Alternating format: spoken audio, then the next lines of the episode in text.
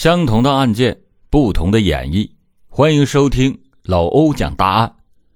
老欧在前两期讲的案子都是和行李箱有关，今天要讲的这起命案还是因行李箱而曝光。二零一五年四月二十八日的中午，有位钓鱼爱好者老胡在武汉市青山区建石路公园后门外的废弃水渠处钓鱼的时候。偶然就发现水渠边土坡上有个红色的旅行箱，出于好奇，老胡就径直走了过去，想看个究竟。到跟前一看，发现从箱子里面渗出了大量的血迹。当时附近还有几个垂钓者，老胡赶紧叫来了他们。大家一看都不敢贸然的开箱，有人就提议赶快报警，等警察来处理。随即。他们就拨打了报警的电话。当刑警们赶到现场以后，打开箱子，发现箱里边有张床单，床单包裹着一具无头女尸，尸体的身体部位被分成了几个大块。这个行李箱是红色的，但是成色比较旧，底部有四个轮子，都沾有泥土。通过对周边痕迹的勘查，警方分析认定。此处应该不是案发的现场，而是抛尸地。但是让侦查员疑惑的是，凶手为什么没有把箱子直接丢进水渠，却抛在了岸边土坡上？这就有些不合常理了。毕竟后者更容易被发现。大家就分析，比较可能的情形是在凶手抛尸前突然发生了什么意外。让他没有时间把箱子扔下去，就仓皇的逃走了。专案民警分析认为，多半是有人路过中断了凶手的抛尸行为。鉴于此，专案组立即对抛尸的路段的监控进行了核查，并且安排了大量的警力，以案发地为中心向外扩散，开展走访工作，寻求目击者。另一方面，确定死者身份的工作也在紧锣密鼓的进行着。警方先是在附近搜寻，但是没有找到尸体的头颅，猜测有可能是凶手已经把头丢弃在了水渠里，于是开展了一场打捞行动。通过多次的派遣挖人下水，也是没有得到想要的答案。侦查员又从抛尸的红色行李箱和里面的床单着手，拿着他们的图片在各个商家处走访。然而，因为这些东西他们太过于普通，一番调查下来，仍然是毫无收获。那面抛尸地的沿途只有一个监控，也没有发现线索。而那条道路每天进出的人员众多，很多并不是常住人口。即便当初真的是有人撞见了嫌疑人抛尸，警方也不一定能够找到他。果然，通过周边的走访，案件还是没有丝毫的进展。此时，法医的验尸报告出来了，推断死者的年龄在二十二到二十七岁之间，遇害的时间为二零一五年的春节前后。专案组只得按照老办法。从近期的失踪人员库里去寻找线索。经过查找，从二零一五年元旦以来，武汉市区范围内失踪的符合条件的女性有十三人，其中有六个人是和家里人争吵后主动离家的，疑似和家人赌气；有三个人失踪前有自杀的表现，只有四个人是比较突然的失踪。为了减少影响。专案组决定先找这四个人的亲属提取 DNA 进行比对，如果是无法比中，再考虑扩大范围。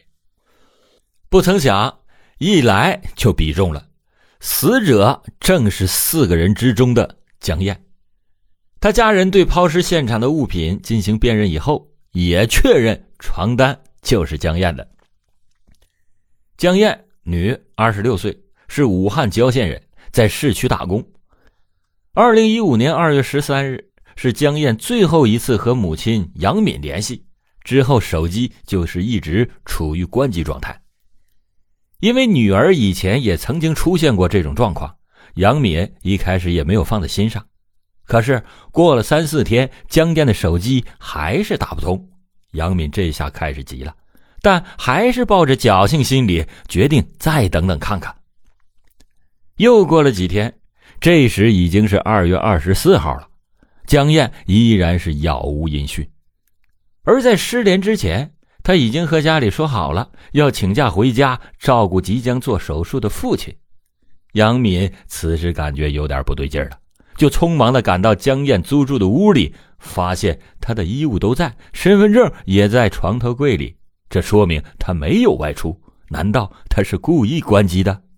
可是与江燕合租的女孩赵静告诉杨敏：“我三天前回来就没有见到小燕。”杨敏的头当时一下就炸了，不好的预感更加的强烈。他知道赵静和江燕在一起上班，就让赵静带他去他们的公司。一行人来到武汉城区一家洗浴中心，询问江燕的情况。负责人却说，江燕在半个月前就请了假，说父亲要做手术需要照顾，之后就一直没再来上过班。这洗浴场所环境复杂，接触的人也比较乱。杨敏担心江燕出事于是决定报警。由于没有人知道江燕失踪的确切时间和地点，派出所调查那也有难度，只能是采取传统的走访和调查监控核实，却没有任何的收获，事件也就暂时的搁置了。确定了死者身份以后。专案组立刻围绕江燕的人际关系展开了调查，很快就发现了一个比较特别的情况：江燕与赵静一起合租，房中却有第三名常住人员，还是个男的。这个男的叫唐明，是赵静的男朋友，两个人是在洗浴中心认识的。最初租房的时候，房东是和江燕、赵静一起签的合同。房东以为只有他们两个人，后来见有个陌生男子经常的过来，一问才知道是赵静的男朋友，他自己也配了把钥匙。江燕失踪前后正值春节期间，当时赵静已经提前回家过年去了，而江燕又和公司请了假，没去公司，这极有可能是在家里。可是房间并没有外人闯入的痕迹。门窗也是完好的。如果这里是第一现场，那只有一种可能，就是凶手是和平进入的，要么是江燕主动开的门，要么就是他手里有钥匙。这样看来，唐明的嫌疑非常的大。进一步核查得知，江燕所在的洗浴中心还存在着色情交易的行为，唐明更是这里的常客。既如此，这样一个好色之徒，趁着江燕在出租屋内跑进去欲行不轨之事，那也说得通。凶手用江燕的床单对尸块进行了包裹，也印证了出租屋就是第一现场的猜想。民警立即对屋子进行了全面细致的勘查，主要也就是要寻找血迹。然而，痕检员们。并没有在厨房、卫生间等地找到任何的血液痕迹，难道是方向搞错了？专案组会商以后，没有轻易的放弃，认为这案发时间太久，地面的血迹很可能被冲刷多次，不易检查出来。但是凶手分尸的时候，血液和组织喷溅应该是会有印记的。基于这个想法，警方进行了第二次勘验。重点就是在墙壁、天花板和高处的一些设施。果然，功夫不负有心人，这一回警方在卫生间的暖风机上发现了重大的线索。暖风机散热片上有处不起眼的红色斑迹，通过 DNA 比对，认定是属于死者江燕的。正常情况下，江燕无论怎么不小心弄伤了自己，血液也不会流到那么高的地方。这很可能就是凶手在分尸的过程中甩上去的。至此，唐明的嫌疑进一步的增大。警方立即对他进行了核查。这个唐明五十岁，已婚，但是夫妻感情不好。他时常的出入夜场和洗浴场所。再者，唐明是武汉青山区人，对青山区的地理环境比较熟悉，而凶手抛尸的地点也在青山，这能仅仅是巧合吗？唐明的名下并没有车辆，他也不会驾驶，而江燕出租屋离抛尸地有十多公里的路程。如果凶手是他的话，他只可能是坐公交车或者是出租车。公交车很容易引起人注意，所以警方就把出租车列为了重点，并且向全城五家出租车公司发布了悬赏通告，征集案件的线索。两天后，一名姓牛的师傅来到了专案组，说：“二月十五日的晚上七点左右。”他拉了一个带红色行李箱的男性乘客，来到了案发现场附近。民警立即让牛师傅进行辨认，他成功的就从十张照片里认出了唐明。得到了这一线索以后，警方立即的抓捕了唐明。在强大的证据面前，唐明如实的交代了杀害江燕的犯罪事实。原来，二月十三日的那天晚上。唐明和朋友吃过饭以后，没有回到自己的住处，而是去了江燕的出租屋。他知道赵静走了，现在只有江燕一个人住。唐明去的时候，江燕并没有在。他和朋友吃饭的时候，喝了一些酒，觉得有些困，就睡了一觉。凌晨，江燕下班回到出租屋，唐明听到声响以后醒过来，强行与江燕发生了性关系。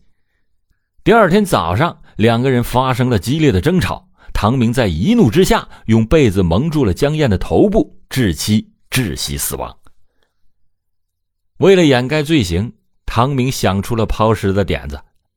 二月十五日的晚上，他带着装有被害人尸块的红色行李箱，搭乘出租车来到了抛尸地点。下车以后，步行了两百多米，他把箱子拖到了土坡上，然后打开箱子，取出头颅。拿到公园一处草丛中挖坑掩埋，在唐明准备回土坡那边处理剩下的尸块的时候，看到不远处过来了两个人，他就慌忙的藏了起来。哪知道那两个人是夜钓爱好者，在箱子旁六七十米的地方钓起了鱼。唐明不敢再靠近过去，就悄悄的绕到了公路边，打车离开了。此后，唐明也想过回去处理箱子，但是更担心被人撞见，索性就不管了，只是回出租屋反复多次处理了犯案时留下的痕迹。随后，警方很快在公园草丛中成功的找到了江燕的头部。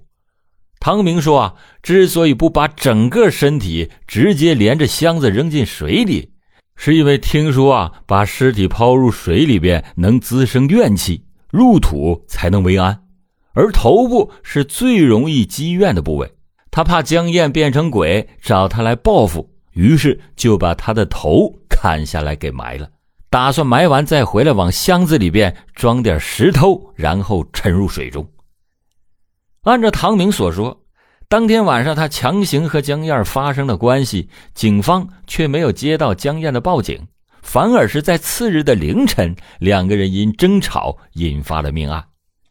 这听起来还是有些不合常理。唐明就解释说啊，他和江燕的关系其实并不一般，早在赵静之前，两个人就认识了，还做了一段时间的情人。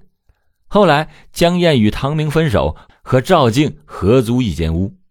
又过了一阵，赵静把唐明带回来，三个人共同生活。但是赵静并不知道唐明和江燕的真实关系。那天，唐明借着酒劲儿侵犯了江燕，因为两人之前那段感情基础，江燕虽然不高兴，却也没有追究。